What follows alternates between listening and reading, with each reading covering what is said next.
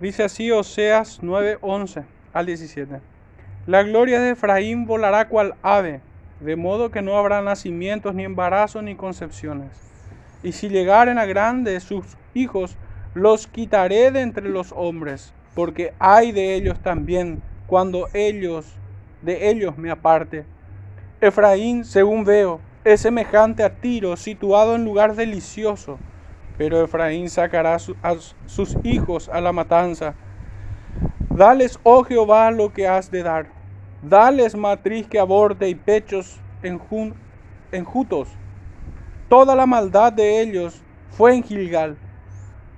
Allí pues les tomé aversión por la adversidad, perversidad de sus obras. Los echaré de mi casa, no los amaré más. Todos sus príncipes son desleales. Efraín fue herido, su raíz está seca, no dará más fruto, aunque engendren, yo mataré lo deseable de su vientre. Mi Dios los desechará, porque ellos no le oyeron, y andarán errante entre las naciones. Hermanos, en esta porción de la palabra del Señor pueden sentarse, por favor. El Señor bendiga su palabra en medio nuestro. Podemos dividirlo en tres maneras, o en tres puntos, mejor dicho, me corrijo. Un primer punto, aunque si bien más o menos nos describe las palabras del profeta como en un escenario de un juzgado donde un juez dicta sentencia, por lo general se estila obviamente en describir las fechorías y que, y son culpables y luego se escucha el castigo que han de recibir. Pero en este caso, en los dos primeros versículos, estaremos viendo primeramente la sentencia en contra de este pueblo. Luego estaremos viendo los pecados de este pueblo para finalmente oír una oración imprecatoria del profeta Oseas. Pero para introducirnos en nuestro sermón me gustaría ir al libro de Segunda de Reyes, capítulo 17.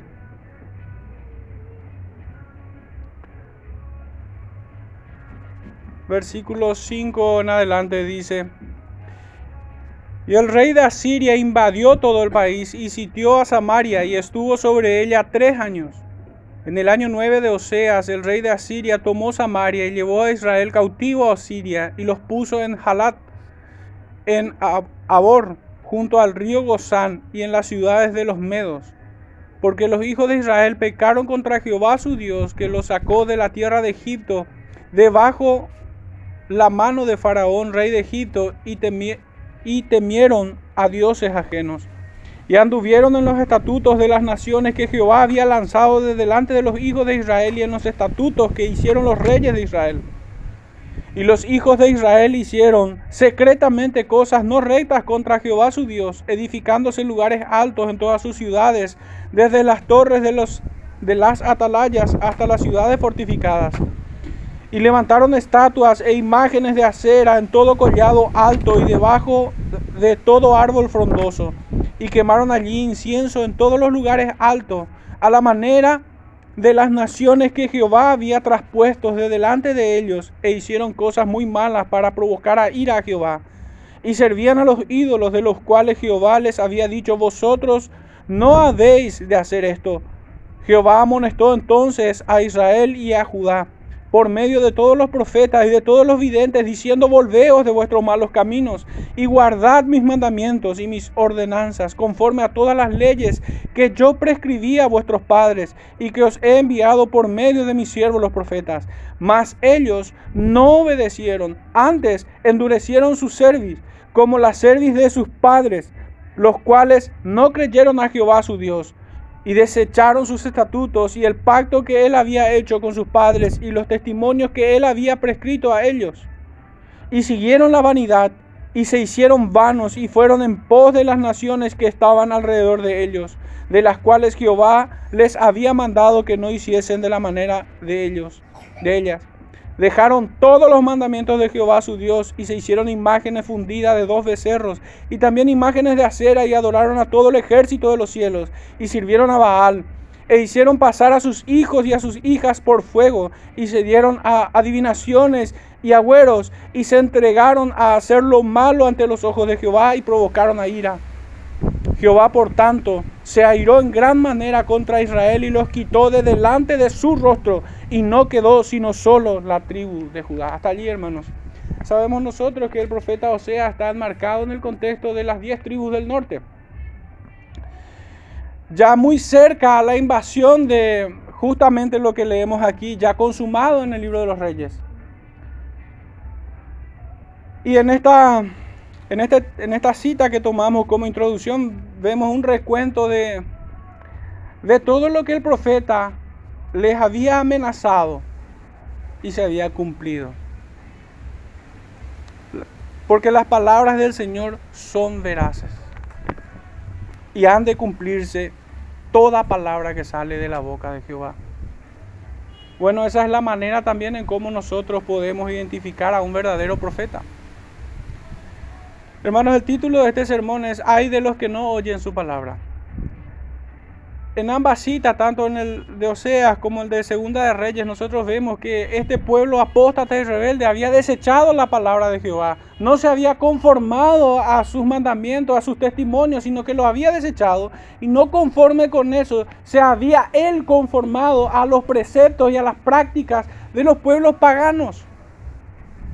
Contrario al mandamiento apostólico de que la iglesia no sea uno con el mundo o no se emparente con el mundo. La mundanalidad entró a la iglesia, podríamos decir en los días del profeta Oseas. Pero hermanos, es por eso que justamente estas palabras de advertencia, de terribles juicios, son tan pertinentes para nuestro, para nuestro tiempo. Y aún son tan vigentes como en aquellos días en el que fueron dichos por primera vez.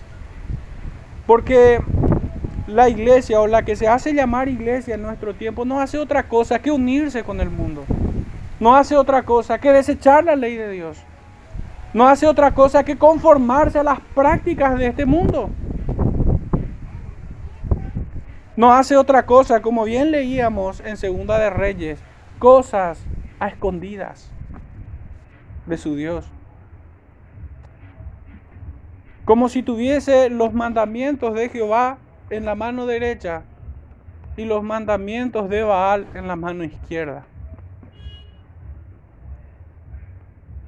Como si pudiera estar sirviendo a Dios, a dos dioses o a dos señores. Ciertamente no sirve a dos, sirve a uno solo. Pero hermanos, aquel pecador no religioso, digamos que no adopta una religión del libro, pudiéramos decir, es menos inofensivo que aquellos pecadores que profesan la religión del libro. Ciertamente los pecadores hacen mucho mal al desobedecer a los mandamientos de, Dios. Porque aunque lo rechacen y no toman por suyo esos mandamientos, esas leyes los juzgan. Y son para ellos leyes eternas. Y en función de esas leyes serán juzgados y será dictada también su sentencia. Pero hermanos, es peor el escenario cuando el pecador impenitente profesa una religión porque se le agrega una cuota de hipocresía. Es como uno puede vivir como un pecador impenitente o plantea esta idea en su inconsciente de que puede vivir de manera impenitente, pero por ofrecer sacrificios religiosos o votos religiosos, sus pecados le son permitidos. Como si fuera que esos, que esos pecados no los condenaría. Israel creía eso. Por eso mantenía justamente eh, su religión. La que habían traído de Jerusalén. Pero al mismo tiempo también levantaban lugares altos, que es lo que nos describe Segunda de Reyes. Eso perseveró en todo ese tiempo. Imagínense, ellos ofrecían incienso a Jehová, pero también sacrificaban a sus hijos a Moloch. Como muchos hoy, hermanos, puede ser, puede ser un poco como disruptivo esa imagen. Pero Si tan solo nos ponemos a pensar, ¿cuántos hoy que van a las iglesias, hermanos, también no van a los bares después, a las bodegas? ¿Cuántos de los que participan de un culto dominical cada domingo, frecuentemente, después no terminan blasfemando su nombre entre los gentiles? Decía un antiguo que no existe animal más peligroso sobre la faz de la tierra que aquel que vive como cristiano en las iglesias, pero como demonio en sus propias casas. O podemos decir fuera de las paredes de la iglesia.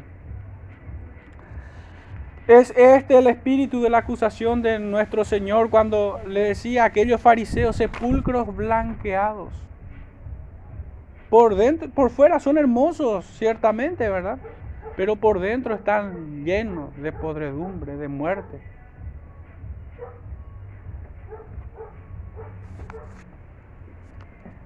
Hermanos, me llamó poderosamente la atención y creo ciertamente que el Señor en su providencia maneja, lo maneja todo y de muchas maneras asiste al, asiste al predicador para entregar su palabra. Esta mañana iniciábamos nuestro servicio leyendo el Salmo 137. Y si nos fijamos, hermanos, justamente vemos el mismo espíritu de, de, la oración imprecatoria del profeta Oseas. En el versículo 14, Oseas nos dice, dales, oh Jehová, lo que le has de dar, dale matriz que aborte y pechos juntos.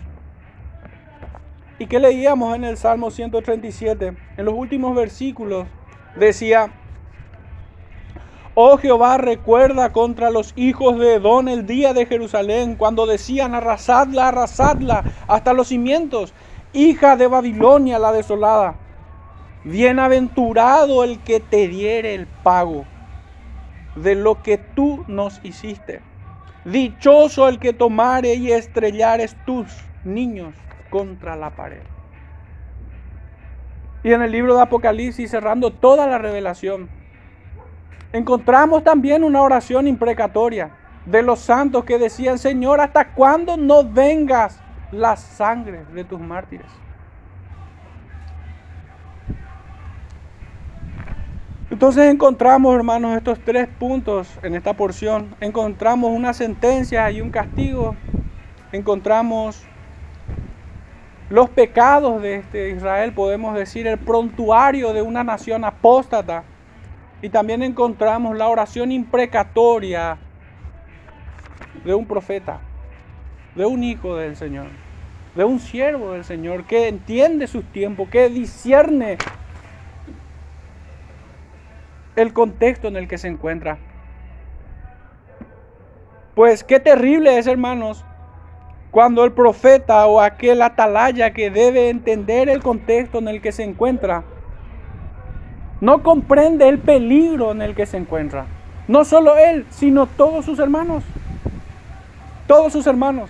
Es como si uno viera venir a un asesino con un arma empuñando en la mano y este hombre le dijera, bienvenido, adelante, siéntese. No solo que no advierte del peligro, sino que aún hace la tarea más fácil de los criminales. Bueno, es un poco el terrible pecado de muchos predicadores y muchos pastores quienes no entienden el tiempo tan peligroso en el que vivimos y cuyas predicaciones parecen más invitaciones a cumpleaños o a fiestas. De hecho, los cultos se parecen más a ese tipo de festividad mundana. Por eso es la sentencia que oímos aquí. Vamos a estar tomando el versículo 11 y 12 y el versículo 16 y 17 para este punto. El verso 11 y 12 tomamos primeramente.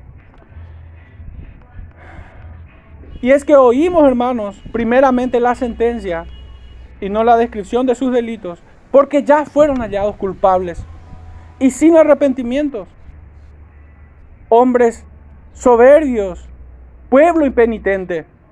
El número de los azotes que recibirán son tantos como los pecados que cometen contra Jehová. Tal como fueron creciendo en su maldad, así también el conteo del látigo que sonará sobre sus espaldas. Hermanos, y esta es una enseñanza evangélica. No hay contrariedad entre lo que el Espíritu inspiró en el Antiguo Testamento, así también en el Nuevo. Pues leemos en el libro de los Romanos, a los Romanos capítulo 2, versos 5 y 6. Pero por tu dureza y por tu corazón no arrepentido, atesoras para ti mismo ira para el día de la ira y de la revelación del justo juicio de Dios, el cual pagará a cada uno conforme a sus obras. Y esta es la clave, hermanos, conforme a sus obras. Esa es la forma o el método en que nosotros podemos entender el castigo de Dios, porque son palabras terribles. ¿Quién quiere, hermanos, pedir que los niños de los impíos sean estrellados contra la peña? Solamente un perverso, solamente un hombre malvado. Realmente la maldad de aquellos pueblos era mucha había llegado a cotas insoportables. Habían agotado la paciencia del Señor. Y créanme que los religiosos hipócritas las acaban más rápido que aquellos pecadores que no profesan una religión y que se entregan completamente a sus pecados. Recordemos, hermanos, lo que leímos en Segunda de Reyes. Con cuál era el espíritu con el cual pecaba este pueblo religioso escondían sus pecados de Jehová, a ocultas, de manera tramposa, se presentaban delante de Jehová, pero ellos eran realmente lo que eran, en tinieblas, cuando creían que nadie los podía ver.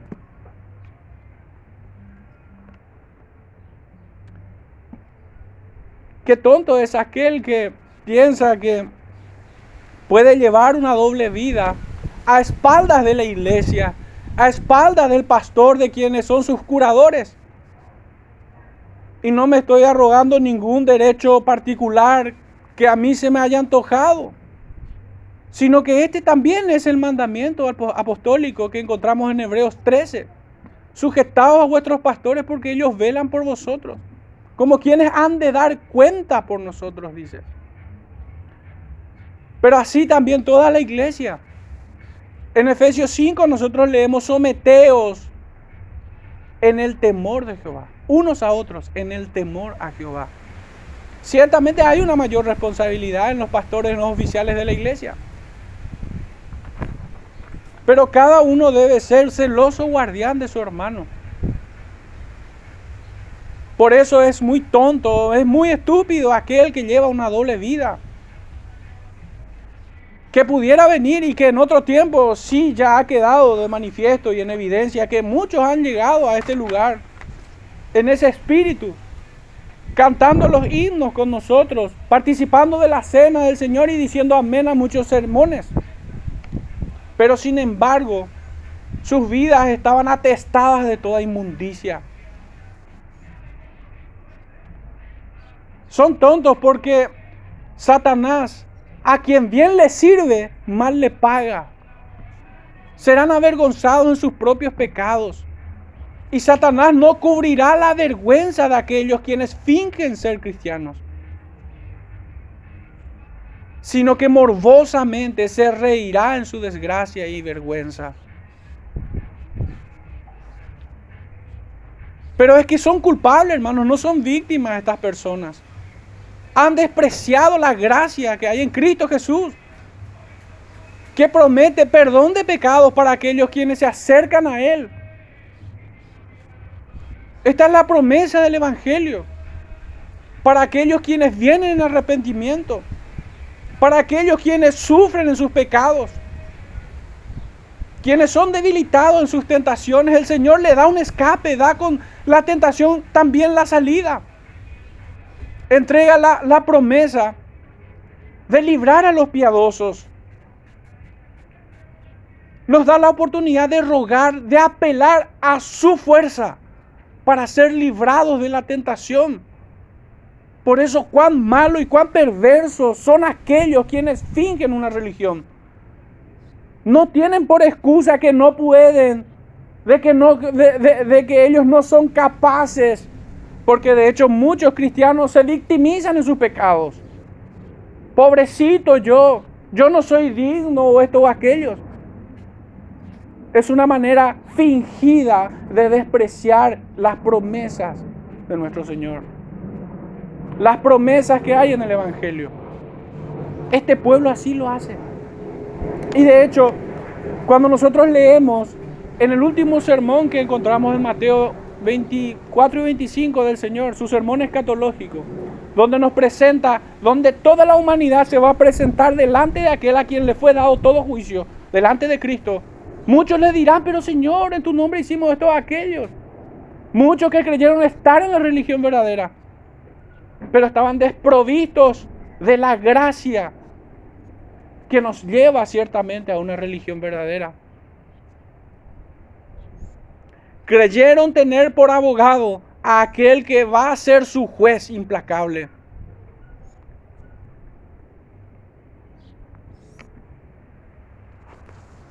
Por esto, hermanos, la sentencia contra ellos no hace más que crecer en la medida que sus muchos pecados aumentan. Y el primer, la el primer castigo que notamos aquí es un castigo de humillación, de vergüenza absoluta. Ciertamente el Señor lo aplica muchas veces en este plano temporal y muestra su juicio y su justicia aquí. Pero es apenas una muestra de aquello que será eterno de la vergüenza eterna a la que serán sometidos aquellos quienes escupen a su rostro.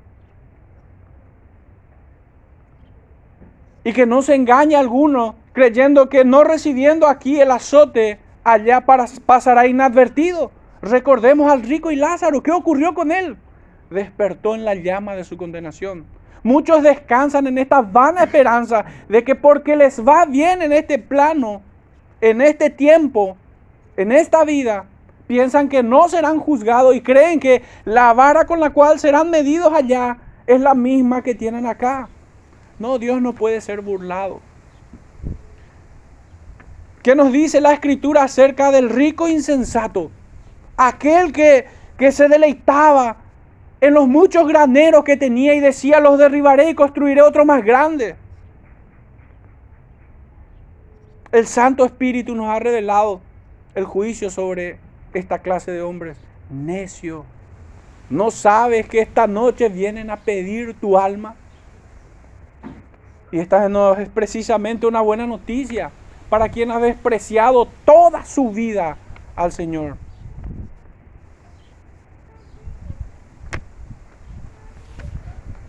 Ya muchos han dicho de que aquel ladrón que fue perdonado allí en el último aliento de su vida, podríamos decir,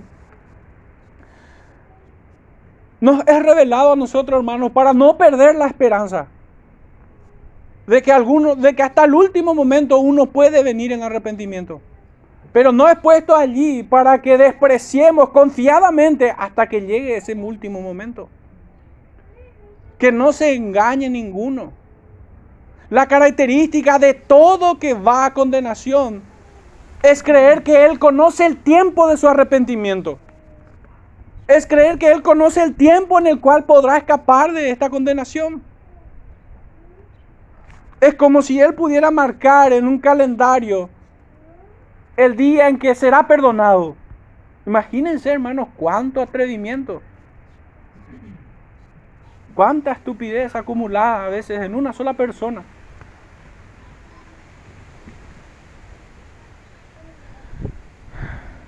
El profeta nos dice, la gloria de Efraín volará cual ave. Y ciertamente es muy poético. Y pudiera pudiera engañarnos la poesía. Y por ello es importante, hermanos, recurrir a, a, las distintas versiones que tenemos para captar realmente el significado de lo que el profeta quiere decir aquí.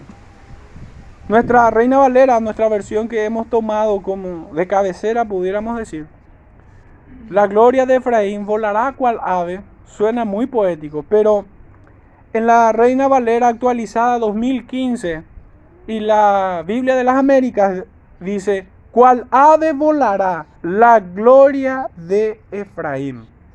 Y en la Reina Valera contemporánea y la nueva traducción viviente traduce de esta manera, la gloria de Efraín saldrá volando o escapará, saldrá volando como un ave. En la nueva versión internacional dice, el esplendor de Efraín saldrá volando como un ave. Creo que ahora ya no queda sombra de dudas de cuál es el sentido de las palabras del profeta. No está queriendo decir que Efraín va a llegar a, a un lugar más alto, como muchas iglesias hoy quieren, ¿verdad? Así como en Babel querían llegar hasta lo más alto.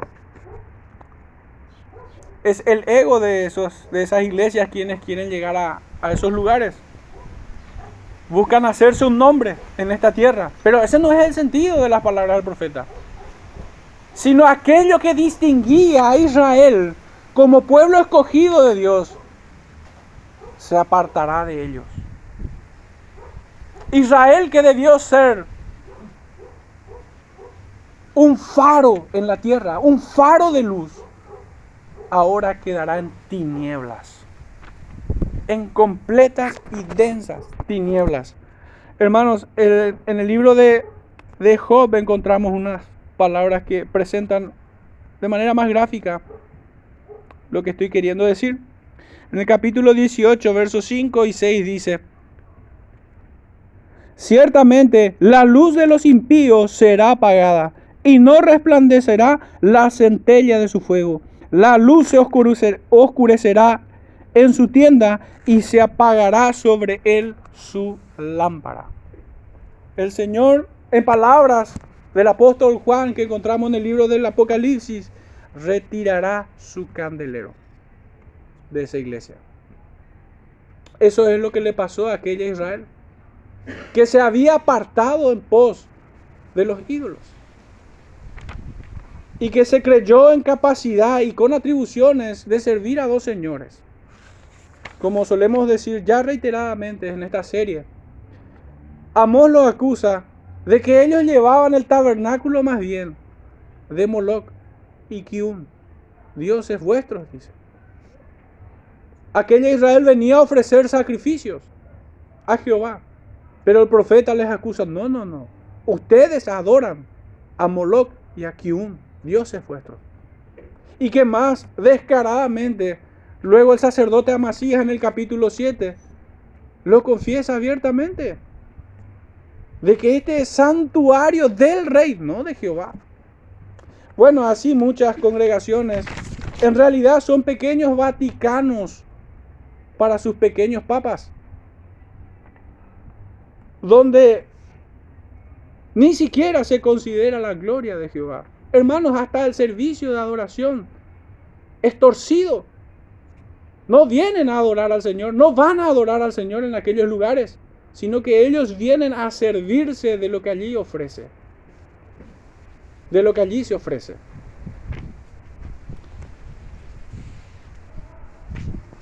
Por esto dice el profeta, la gloria de Efraín volará cual ave. El Señor quitó su candelero de ese lugar. La sentencia sigue ampliándose, también recibirán maldición. A, más de humillación recibirán maldiciones. El profeta nos dice, de modo que no habrá nacimientos, ni embarazos, ni concepciones. Y creo yo que el sentido más cercano, más llano a nuestro entendimiento, porque el lenguaje obviamente es dinámico y las palabras van ganando connotaciones. Creo que la la nueva traducción viviente se acerca más al sentido original del profeta. En, esta versión, NTV, dice así, esta porción, no nacerán ni crecerán en la matriz, ni siquiera serán concebidos. Vuelvo a repetir, no nacerán ni crecerán en la matriz, ni siquiera serán concebidos. Esta traducción comunica con mayor claridad el significado de sus terribles palabras. Y es que todos quienes amamos a los niños experimentamos una felicidad creciente desde la concepción misma. Cuando esperamos esto que ocurra esto y que conforme va creciendo en el vientre de la madre, acompañamos celosamente este proceso. Díganme si quienes amamos a los niños no sentimos esto. Hasta que llega ese punto donde hay una explosión de felicidad en el alumbramiento. En el alumbramiento de esa criatura a la que ansiosamente queremos tenerlos en nuestros brazos. Ese es el proceso de concepción, de crecer en el vientre o en la matriz y el, nacimiento, el alumbramiento, ese es el proceso. Pero lo que aquí nos describe el profeta o sea, es un proceso inverso. Nos dice, nos dice, no nacerán, ni crecerán, ni siquiera serán concebidos. El proceso está inverso, invertido. Y es que así como el proceso normal, natural de concesión, crecimiento y alumbramiento trae felicidad, hermano, el proceso inverso trae un resultado inverso también, de infelicidad. De entrada debiéramos decir que serían privados de esa explosión de alegría de recibir a un hijo. Hermano, es un milagro la concepción. Ni los científicos más eruditos de toda la historia de la humanidad pueden explicar esto que ocurre en el vientre de la mujer. No hay forma que el hombre se pueda acercar siquiera a lo que ocurre allí. ¿Cómo es que Dios funde lo material con lo inmaterial? el alma con el cuerpo, hermano. ¿Cómo ocurre esto? Es un milagro. Y así debe ser recibido, como un milagro de Dios en nuestros brazos. Pero el sentido de las palabras es otro. Tiene un sentido lúgubre, sepulcral, de muerte, de profunda angustia y tristeza.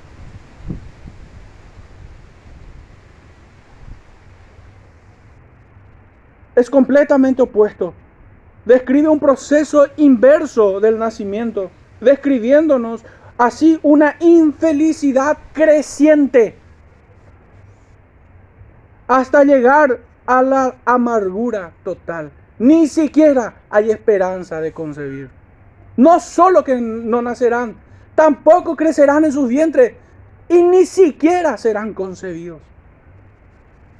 Es una amargura total la que se describe aquí. Recordemos, hermanos, que en, en Egipto, aquella Israel, se había multiplicado en gran número. Y con ella su fuerza. Tanto que aún las autoridades de aquella nación tan poderosa, Egipto, temió. Temió por el número de sus hijos porque esto ciertamente fortalece a las naciones, a los pueblos. Aunque en nuestro contexto tenemos hoy un pensamiento maltusiano de pensar de que la cantidad de hijos es una desgracia para el planeta y que la demografía es necesaria porque el planeta no puede soportar a tantos hijos. Eso sería contrario a, lo que la escritura nos dice acerca de los hijos, acerca de la prole, de la descendencia. De hecho, que la promesa dada a Abraham, ¿qué es? Que su descendencia no sería contada porque serían como la arena del mar. De que los descendientes de Jacob serían como las estrellas en los cielos. Sin número. Pero es completamente contrario a, esta filosofía, a esta religión de muerte que hoy se predica desde los estados, desde los gobiernos.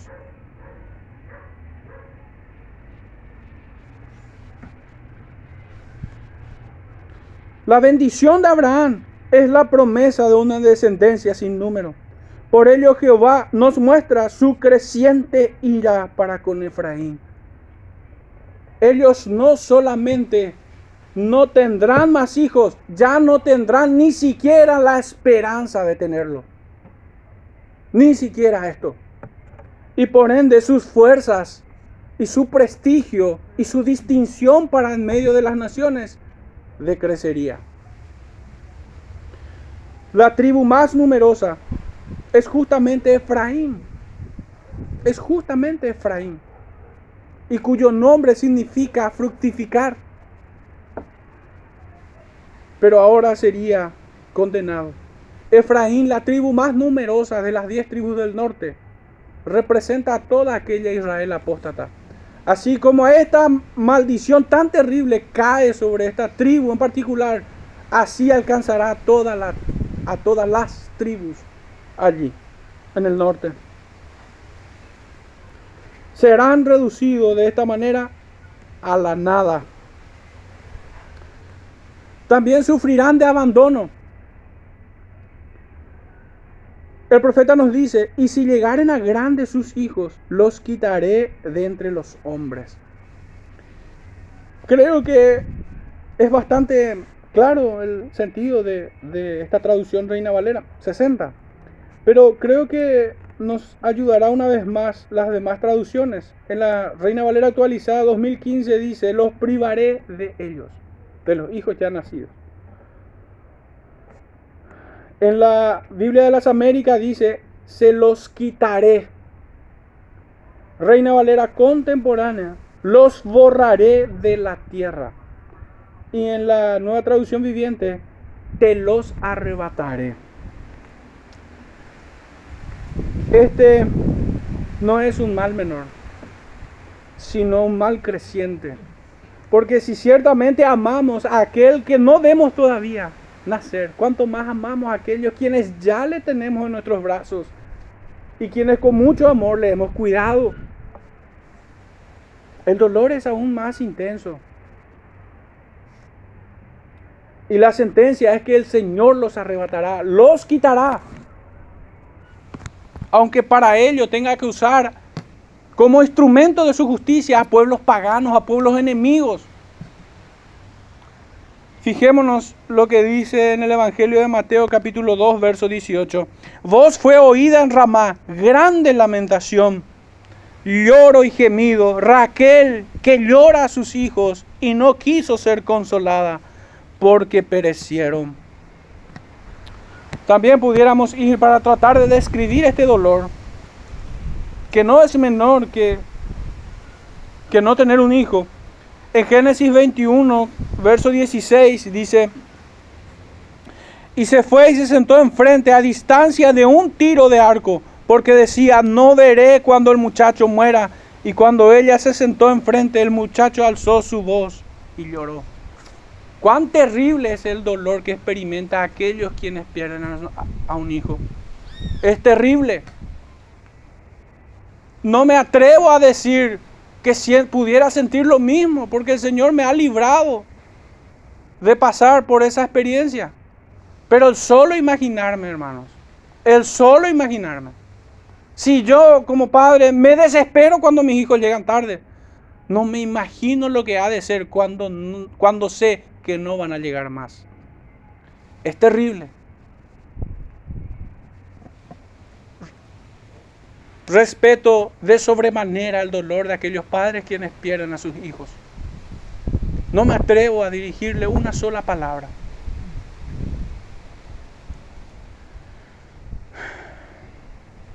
Esto se instrumentaría, como habíamos dicho, de esta manera. El pueblo enemigo va a sitiar a aquella Israel. Y como lo habíamos leído ya en Segunda de Reyes. Y lo sometería a esclavitud los matarían y secuestrarían y aún venderían a sus propios hijos. De esta manera lo harían desaparecer de sus casas y aún de sus tierras.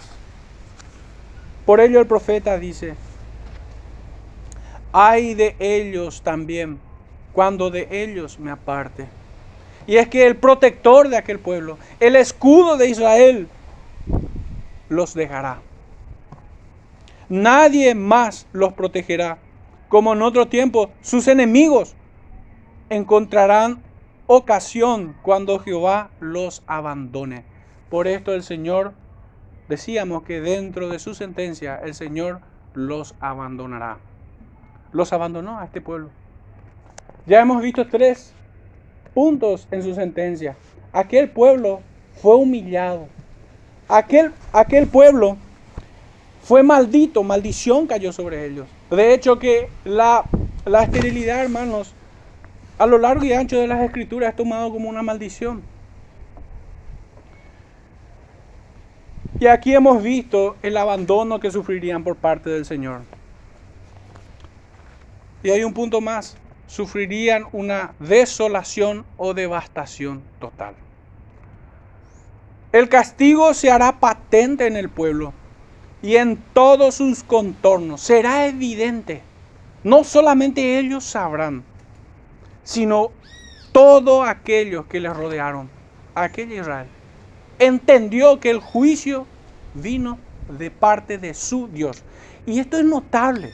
Es notable que aún los pueblos paganos se hayan dado cuenta de esto y que aquella Israel no se daba por entendido.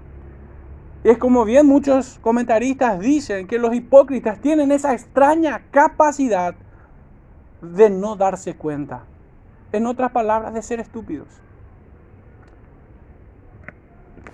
Así como aquella Israel no se dio cuenta que era la mano de Dios quien los oprimía, así también muchos hoy reciben juicios de Dios y ni siquiera atinan a pensar que es un castigo de Dios sobre, en sus propias vidas. Obviamente no cayendo en el, en el pecado de los amigos de Job. No. De ninguna manera.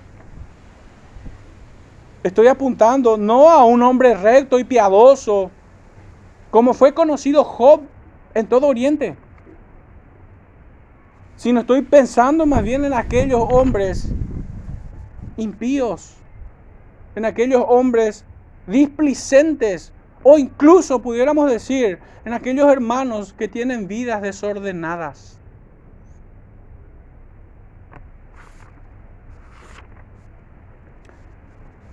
Muchos pudieran arguir que eso, bueno, esa era la forma en la que el Señor trataba en el Antiguo Testamento. De ninguna manera. De hecho, eso lo vemos también en el Nuevo Testamento. Cuando el apóstol Pablo en 1 Corintios, en 1 Corintios 5, nosotros leemos el, el juicio y la sentencia que caía sobre aquel hombre que sea entregado a Satanás para destrucción de la carne, dice el texto. Y en hebreo volvemos a leer, horrenda cosa es caer en manos del Dios vivo y versículos previos nos dice que de la forma en que habían sido juzgados en el Antiguo Testamento, en este tiempo serían juzgados y con mayor énfasis. Porque el, el, texto nos dice de que si en aquellos días estos hombres eran juzgados por la ley de Moisés, ¿cuánto más, dice, pensáis que merecerá aquel que pisoteare al Hijo de Dios? e hiciere afrenta al Espíritu de gracia y pisoteare la sangre del cual fue santificado, dice. Dice el texto. ¿Acaso Dios castiga de manera diferente en aquellos días y en estos días? No, hermanos, la paga del pecado es muerte en el Antiguo y en el Nuevo Testamento, desde el Génesis hasta el Apocalipsis. Y el mismo Dios que no puede ser burlado en el Nuevo es el mismo que no puede ser burlado en el Antiguo.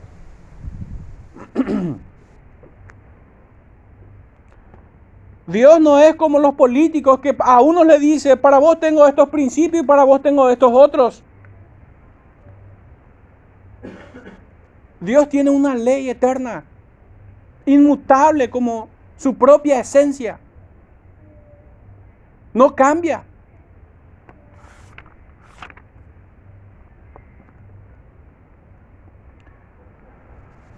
Por esto añade el profeta diciéndonos, Efraín fue herido, sufrirá.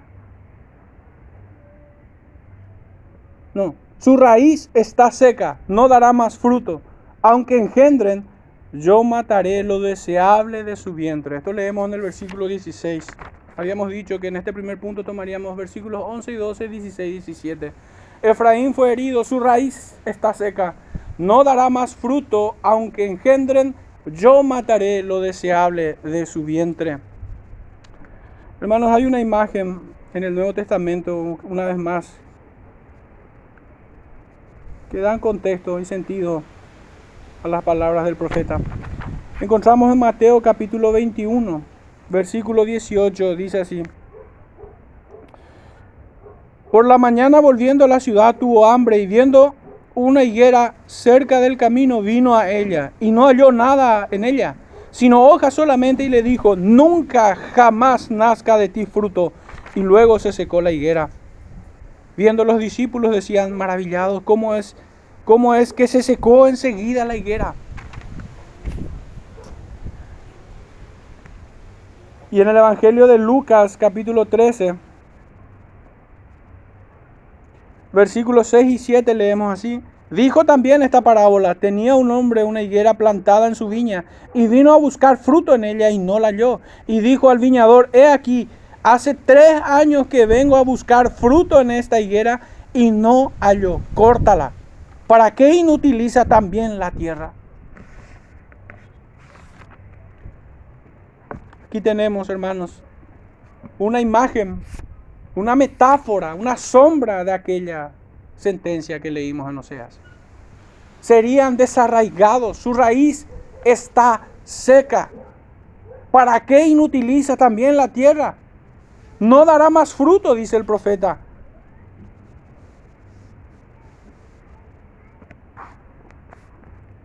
Con palabras aún más explícitas, Jehová ratifica su terrible castigo sobre aquella Israel apóstata y rebelde. Si bien el Señor instrumenta a pueblos enemigos como los verdugos, quienes van a infligir tan dolorosos azotes, está muy interesado en que sepan con la más absoluta claridad que es Él, Jehová, quien castigará realmente. Yo les quitaré, yo mataré, yo les azotaré. El Señor dice, yo, yo les haré esto.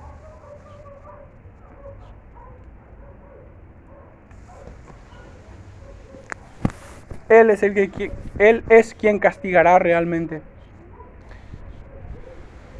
Es su diestra quien los aplastará en poco tiempo.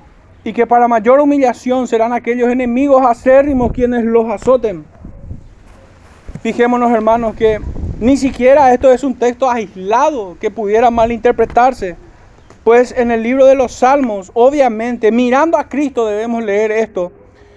En el Salmo número 2, versículo 4 al 9, el que mora en los cielos se reirá, el Señor se burlará de ellos, luego hablará a ellos en su furor y los turbará con su ira.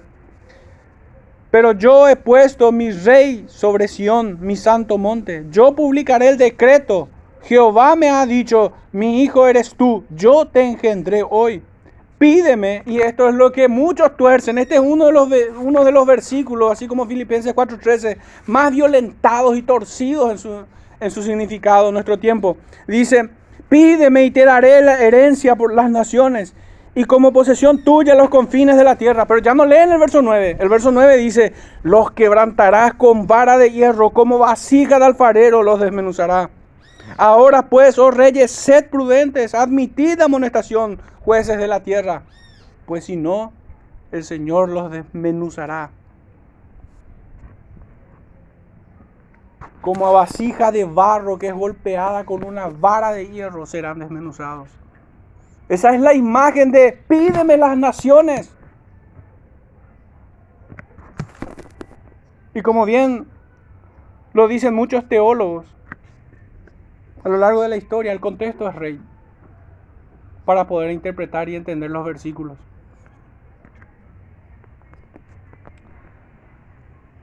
Para finalmente escuchar el último punto de su sentencia, hermanos. Y creo que es el más terrible castigo, porque a partir de aquí ya no hay esperanza de nada. Ya no hay esperanza, a diferencia de las muchas exhortaciones que ya hemos escuchado del profeta Oseas. Cuando nosotros leíamos en los capítulos anteriores, cuando íbamos avanzando, leíamos, por ejemplo, el castigo de la apostasía de Israel en el capítulo 5. Pero ni bien empezaba el capítulo 6, decía, venid y volvamos a Jehová porque Él arrebató y nos curará. Pero hermanos, cuando la sentencia es, como reza el versículo 17 en nuestro texto, mi Dios los desechará. Esa es la peor sentencia, hermanos. Ya no hay esperanza más de aquí, más de aquí. Porque hay esperanza para el que recibe azote en esta tierra, para el que recibe azote en este cuerpo. Pero ya no hay esperanza ni en esta vida ni en la venidera cuando el Señor se ha propuesto desecharte. Cuando el Señor ha dicho esto, el hombre está completamente condenado. Y no, no hay nada que pueda hacer más a partir de allí. Y lo notable, hermanos, es que muchos, oyendo esta clase de, de sentencia, ni siquiera se inmutan. Es más, no es para mí. Por eso es que muchos solamente quieren escuchar las promesas, las bienaventuranzas, predicaciones sobre el éxito, sobre la prosperidad, al punto que tenemos Biblia que lo reducen a manuales de economía o de finanzas. Creo que hasta se hace Biblias temáticas como Biblias de las promesas.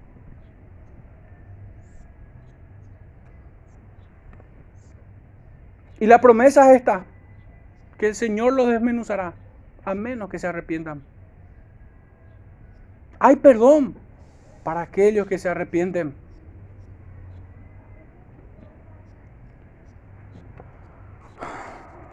Hermanos, nuestro siguiente punto, ya no nos vamos a extender mucho en esto, pues sobrada y largamente ya hemos tratado en esto los pecados de aquella Israel el prontuario de una nación apóstata, pudiéramos decirlo también poéticamente. Esta nación se había apartado por completo del Señor.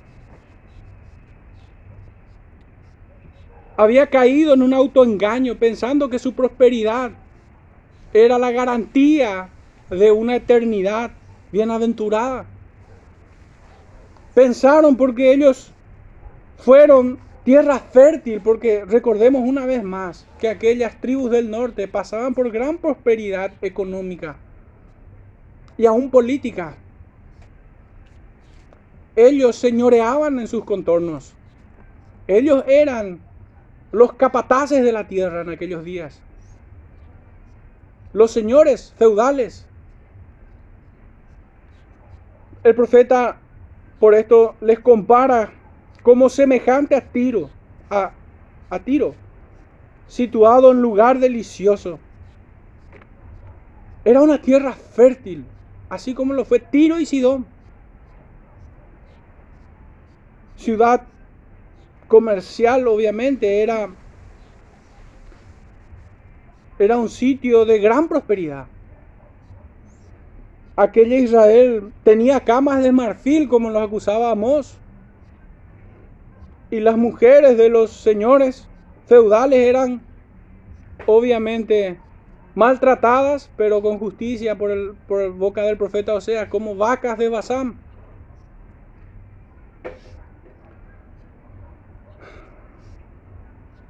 El rey tenía su casa de verano y su casa de invierno.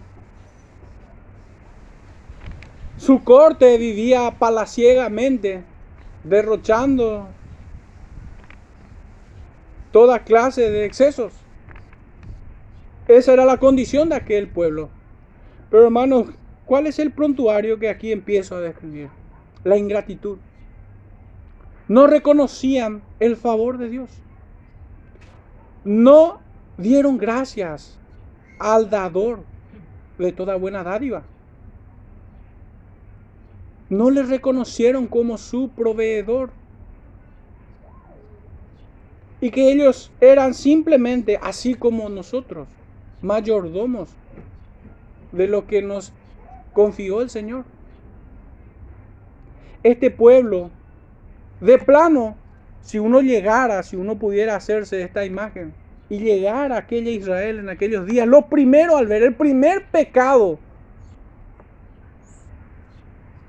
que espuman es la ingratitud. Es la ingratitud.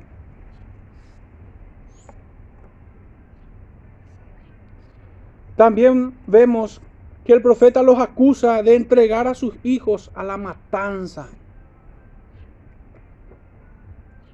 Porque si bien, y esto es bastante notable, porque la sentencia que pesa sobre ellos es justamente de que ya no tendrán hijos. Pero ellos mismos entregaban, ofrecían sus hijos a Moloch. Los ofrecían en sacrificio. Obviamente pidiendo prosperidad, pidiendo ese tipo de cosas.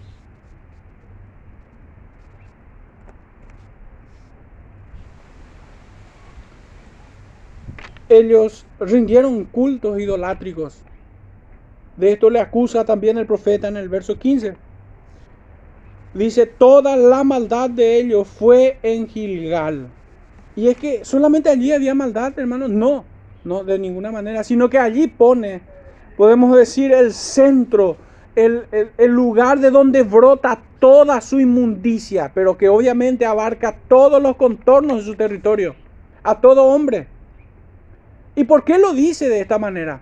De hecho, el texto nos sigue diciendo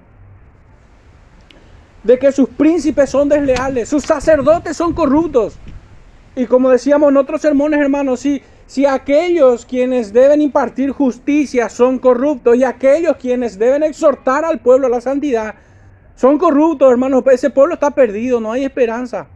Ese pueblo está perdido. Y va y, y lo único que puede hacer es caer y caer más profundamente en pecados, insondablemente. Y es que allí, hermanos, es notable que Gilgal sea una referencia de muchos momentos solemnes en las escrituras, de muchos momentos en el cuales el Señor se agradó de sus siervos. Gilgal representaba esto, pero ellos lo corrompieron. Todos sus pecados estaban leudados con hipocresía. El profeta Jeremías decía esto, que de Jerusalén salió la hipocresía. Veía a los sacerdotes profetizar en nombre de Baal.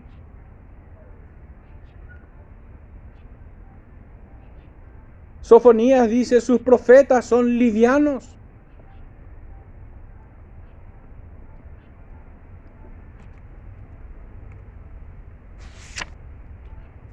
estos eran corruptos en todas maneras, en todas las formas posibles. La perversidad de sus obras, dice el profeta. Por la perversidad de sus obras los echaré de mi casa, no los amaré más. Todos sus príncipes son desleales.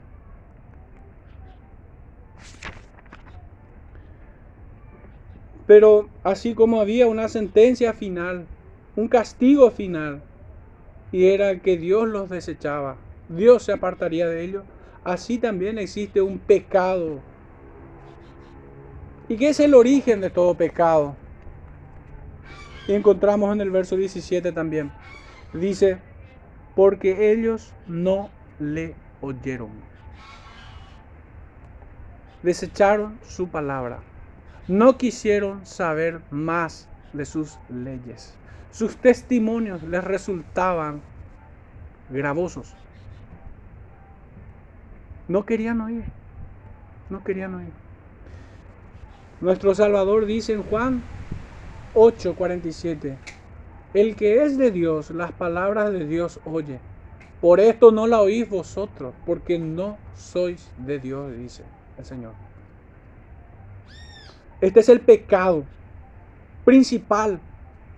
Porque en todo cuanto pecaron, ya sea de manera litúrgica o ceremonial, era por apartarse de la ley del Señor. Así pecaron los hijos de Aarón. Así pecaron los hijos del sacerdote Elí. Pero así pecó Saúl. Y así pecaron todos los reyes que hicieron lo malo delante de Jehová desoyendo sus, sus, leyes, sus mandamientos, ya sea en un orden civil o ceremonial.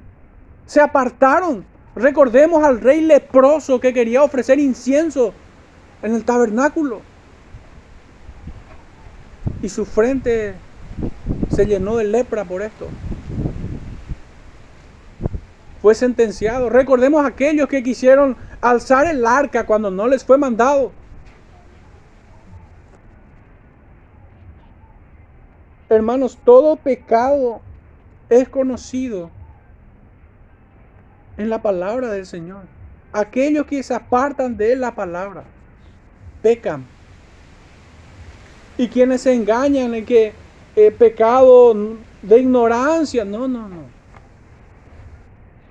Aún así serán juzgados. Aún así, de hecho, Romanos 2, voy a leer el texto para ser más puntual.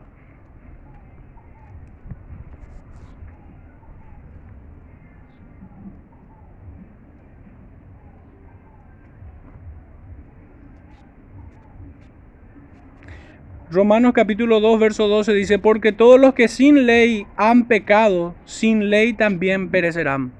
Fíjense, el, mismo, el mismo castigo.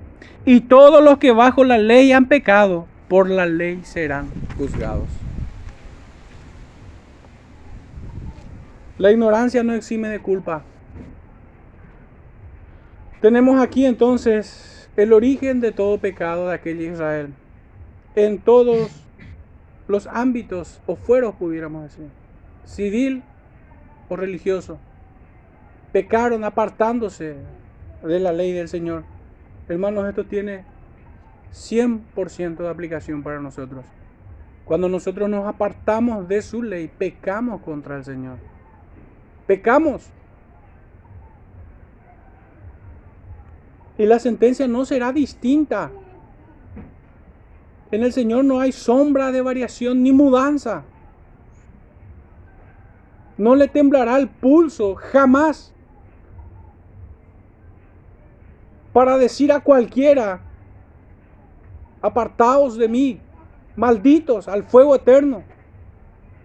De sus labios han salido ya esta sentencia. Para todos aquellos quienes partieron en, en impenitencia.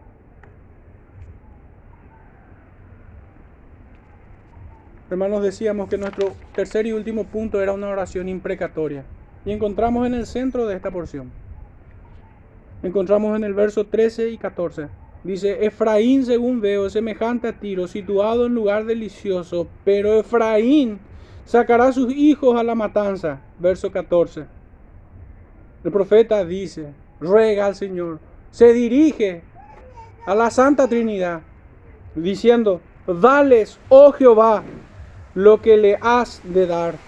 Dales matriz que aborte y pechos enjuntos. Esto es lo que aquellos hombres se merecían. ¿Puede acaso ser el hombre más bueno que Dios? ¿Puede acaso el hombre ser más justo que Dios? Y si no lo puede, entonces ¿por qué pedirá algo distinto a lo que el Señor promete? Si el Señor promete juicio sobre los impenitentes, ¿por qué nosotros hemos de prometerle algo menor que eso? Es mucho atrevimiento. Siquiera pensarlo. En la Reina Valera contemporánea dice, Señor, dales lo que tienes que darles. Dales matrices que aborten y pechos sin leches. Mátalos de hambre, significa eso. La nueva traducción viviente en el verso 14 dice, oh Señor, ¿qué debería pedir para tu pueblo? Pediré matrices que no den a luz y pechos que no den leche. ¿Qué leíamos en el Salmo 137 una vez más?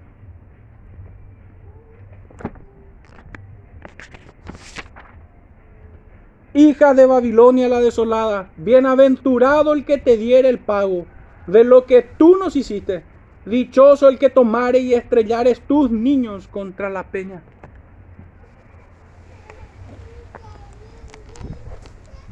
Pero hermano, que nadie se confunda. Esta no es una predicación de odio. No pretendo salirme ni un ápice del justo juicio de Dios. Y siempre hemos de llamar al arrepentimiento a los hombres porque no queremos el mal para ellos. De hecho, la escritura nos dice a nosotros que oremos por aquellos quienes, que nos ultrajan, dice.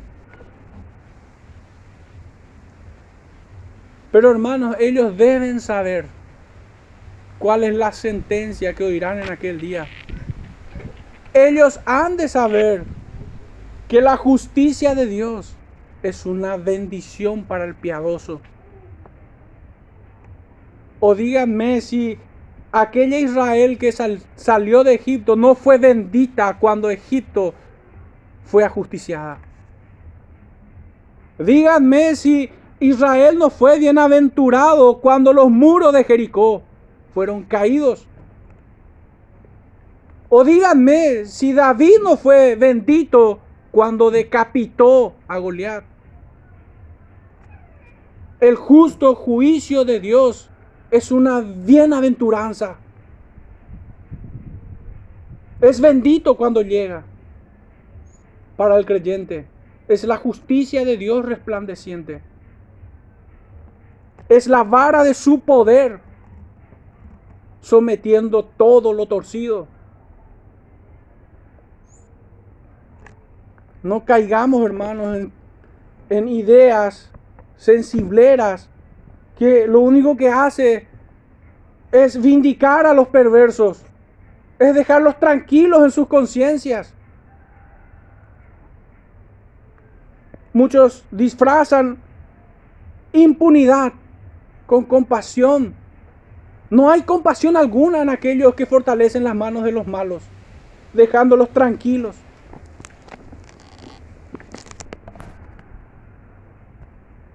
Hermanos, quisiera ya entrar en nuestra reflexión y quedarnos con esto último, teniendo todo esto en mente.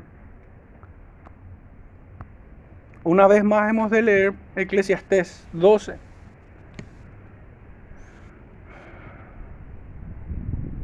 Verso 10. Procuró el predicador hallar palabras agradables y escribir rectamente palabras de verdad. Las palabras de los sabios son como aguijones y como clavos hincados son las de los maestros de las congregaciones dadas por un pastor. Ahora, hijo mío, a más de esto, sea amonestado. No hay fin de hacer muchos libros, y el mucho estudio es fatiga de la carne. El fin de todo el discurso oído es este, teme a Dios y guarda sus mandamientos, porque esto es el todo del hombre porque Dios traerá toda obra a juicio, juntamente con toda cosa encubierta, sea buena o sea mala. Hermanos, que el Señor aplique su palabra en fe al corazón de cada uno.